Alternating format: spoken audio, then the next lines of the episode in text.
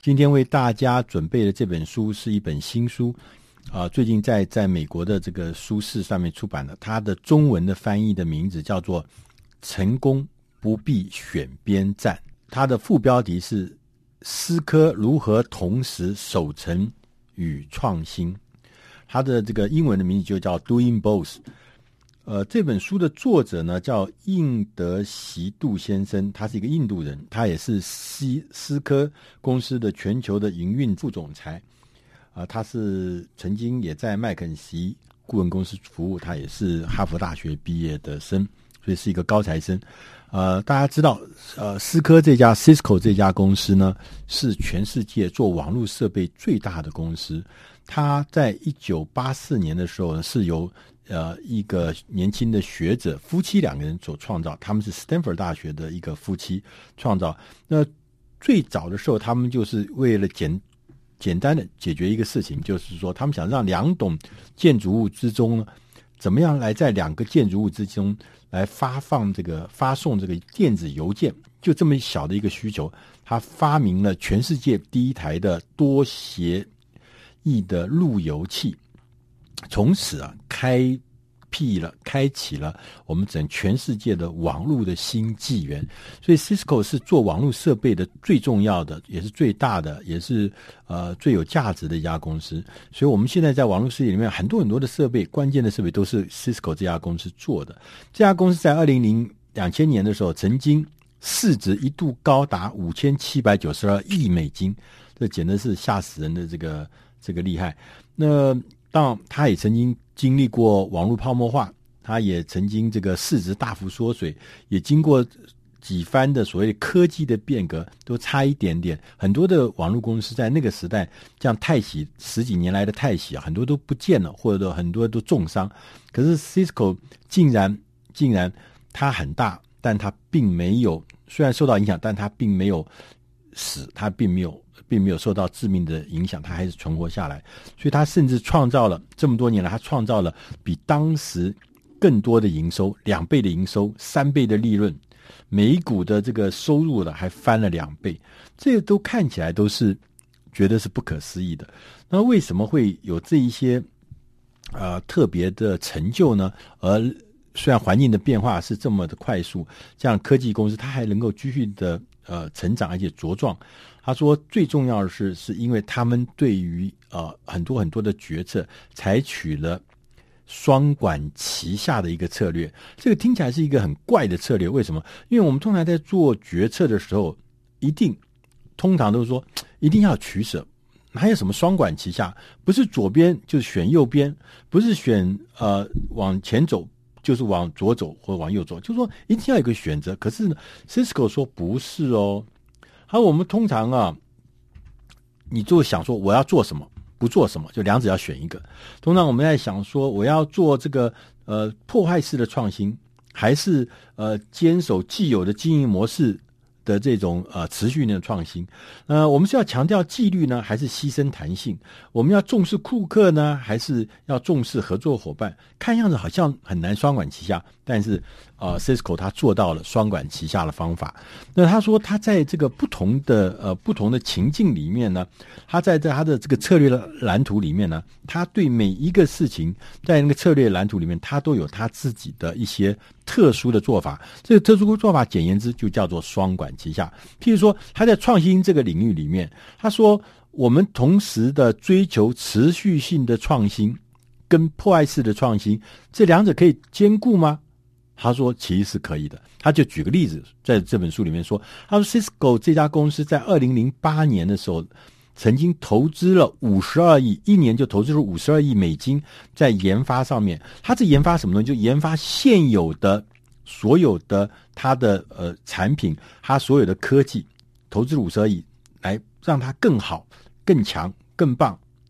但是在这个另外的一边呢，他又成立了一支全新的叫新兴科技的一个团队。这个团队呢，在五到七年之内要。花大概投资好几亿的美金，同时他们的目标是说，将来能够创造一个有十亿美金市场的机会。那这支新兴科技的团队，事实上就是一个构想、内部构想的孵化器，它让内部构想变成一个新创事业。那所以说，他说左边是呃老的事业，他要让它越来越强；右边对那个完全呃新的东西，他也不放弃。所以，他基本上说创新的是，他绝对是维持这样子的同时并进。结果，他从这些里面，他发现维持跟这个维持这样子的这种这种新的东西是也有可能是会同时存在。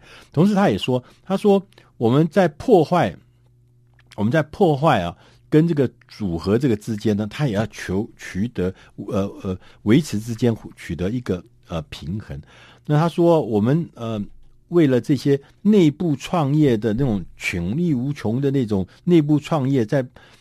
之外，他们也在想，我们怎么在外部能够想到一些创投啦，或找到一些企业来跟他合并啦，或是跟他这个呃，跟他帮助他，让他成长，然后接着来合作。那这样子的事情，说内部跟外部，他也是同时在做创新的。那这就是所谓的维持加破坏，创新两管齐下。那譬如说在经营模式上面，他也很他也很厉害。他说，对于这个呃呃这个。呃，Cisco 来说，他说我们在这个既有的经营模式上面，我们要做到创，我们要做到什么？要做到厉害，要做到创新，要做到呃强大。他们是非常非常的花功夫，这大家都知道。可是，在另外一方面，叫做那我可以同时也来做创新的模式吗？啊，那他说，当情况如果需要的时候，Cisco 他会想。我愿意重新从头的来建立一家全新的企业。他对这样的事情，他是非常不犹豫的，立刻就会去做，而且使用呃当时啊，使用当时最好的创新的经营模式，呃是有创意的方法。他用很多很创意、人家想不到的经营方法来跟他经营。譬如说，他授权他的合作伙伴，你可以自己决定要卖我的东西要用什么价格，你制定价格。你可以卖我的呃终身的服务契约，你自己决定我的设备的服务契约，那个服务契约要卖多贵，要卖怎么样卖，你自己可以决定。而他只要抽取很少很少比例的一个权利金，所以因为他收取的比例金很少，而给客户的自主权很大，所以这让很多很多的伙伴，成千上万的伙伴愿意愿意追随 Cisco 这家公司。那也因为这样的创新经营模式，是让他同时拥有既有模式可以。不断创新，在新的模式里面也有不断维持这个所谓的新的创新。那譬如说，他在流程管理上也是一样。他说，他们曾经在流程管理上面付出很惨痛的代价。在这个一九九零年代的时候，因为网络这个爆发泡沫，所以那个时候需求大的不得了，他们就拼命的不断的改善他们的供应链，不断的让他东西做得更多、更好、更快、更大。结果没有想到。后来发生状况，为什么？突然一下，二零两千年之后呢，网络泡沫破灭了。当时那个所有的需求突然一下都不见了，停止了，没有人要买，所以仓库里面堆满了一大堆卖不出去的东西。那对他来讲，对他来讲，这是什么意思？就是这个很多人就因为这样的就致命了。为什么？因为他很多东西卖不掉，那这个会被套牢，资金会被这个拖垮，所以他后来。他说：“我们应该要从传统的供给式的推动的模式，转换到另外一种所谓需求拉引式的模式。”他说：“我们呃发展的这个这个新的这个供应链呢、不但有这个呃虽然看起来是很复杂，而且复杂到让人家觉得惊异的地步，同时有全球性之外，更重要是要应付。他说我这个供应链是要应付。”科技快速变迁的反应方法，就是说科技因为现在越来越呃发展越来越快，所以说我们如果还用旧的方法来管这个流程的话，你就会常常会说，你现在做出来的东西，突然一下发现市场上已经有新技术来代代替你，市场上已经有新市场、新需求、新的口味来代替你，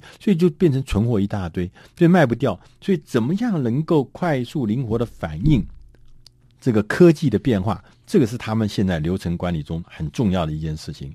那他也呃特别强调说，Cisco 说，他说我们对于客户的满意度跟对于伙伴、企业伙伴的忠诚度是同样重要的，不可以同时偏废。所以说，我们当时我们常常讲说啊，对顾客是最重要，客户就是我们的天，就是我们的地。他说，不只是客户这件事情是重要，其实对你的合作伙伴，你怎么样能够帮助他？譬如说，透过这各式各样的辅导、各式各样的知识的传授、技术的开发、财务的指导，共同规划、共同规划上新产品的上市策略，让你的伙伴、你的上游。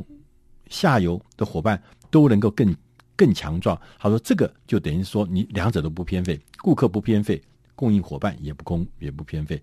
那他同时也讲说，对于这个，甚至他对市场说，新兴国家跟这个已开发的国家，它是两者并进的。很多的很多的呃跨国的大型的企业，他们通常就在这个呃既有的这个已开发国家呢。”呃，得到很大的成就，可是到了新兴国家以后呢，却不一定可以得到相同的成就。尤其在新兴国家呢，他们觉得不管是文化上、环境上、政策上、法律上，都觉得不太一样，而且是这个微小的不一样，会造成很多致命的这个呃麻烦。所以说，Cisco 公司他说不，我们呢就除了我们熟悉的所谓已开发中的这些先进国家以外，对于新兴国家，我们特别成立了新兴国家委员会，让我们的新兴。国家的市场能够有一个特别的单位，建立起一个特别的工作方法，跟建立起一个特别的、特别的一个需求的满足的工作方法。那所以他说，我们现在不是我们不是跨国企业，Cisco 说，我们已经从跨国企业转型成为一个全球的创新的企业，抢求的是因地制宜的创新企业。那当这本书里面，他也讲到很多其他事情。他说，不管是工作的方法。领导的方式其实都是可以兼顾。譬如说工作方式，我们常常以前很迷信所谓的呃 superstar 超级巨星。那 superstar 最大的问题就是他怎么样让他跟团队能够结合。很多的这个武功高强的这个 superstar，他是很难跟团队。但是武功高强的他如果没有团队支撑，他的力量、他的成果还是会受到局限的。Cisco 就认为，如果说我们能够让成功的团队加上超级巨星，而且两者得到平衡的话，说不定我们创造出来的成果就远远比单一的效果要好很多。那这就好像说一个职业篮球队或职业棒球队的选手一样，光是靠那个特别的巨星，他是不可能场场都打胜。那这个中间的搭配是怎么样？那在 Cisco 说，这个是一个很重要的平衡。他们。分别是强调说，你要有四项关键工具，一个是指标，指标就是说你要呃有一个呃评估啊，员工是否愿意不断的挑战现况，不断产生新的构想，那这个是这样的指标。同时，他又说强调奖励。要让高绩效的员工可以知道他会赚得更好的红利，得到更好的福利。第三个是资源，所以资源就是说，任何的员工你有好构想，你可以跟任何的高阶主管报告。啊，没有说一层一层上，然后随便。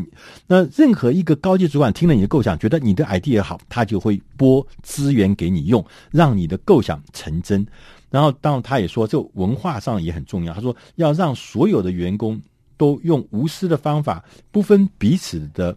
方法来帮助公司来跨越那个组织的藩篱，大家都说我要让公司变得更好。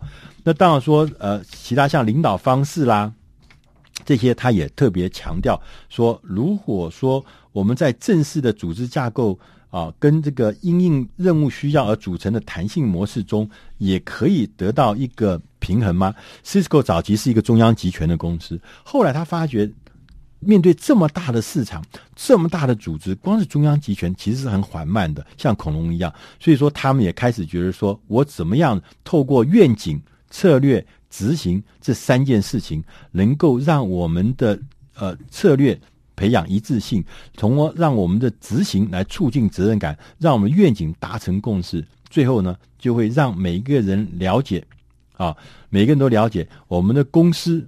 会变得更好、更强大。其实每个人都有这样子的一份心力、跟一份能力、跟一份愿景，每个人都有可能在这里扮演一个关键的角色。那以上这本书呢，是出自《大师轻松读》第五百零八期，成功不必选边站，希望你喜欢。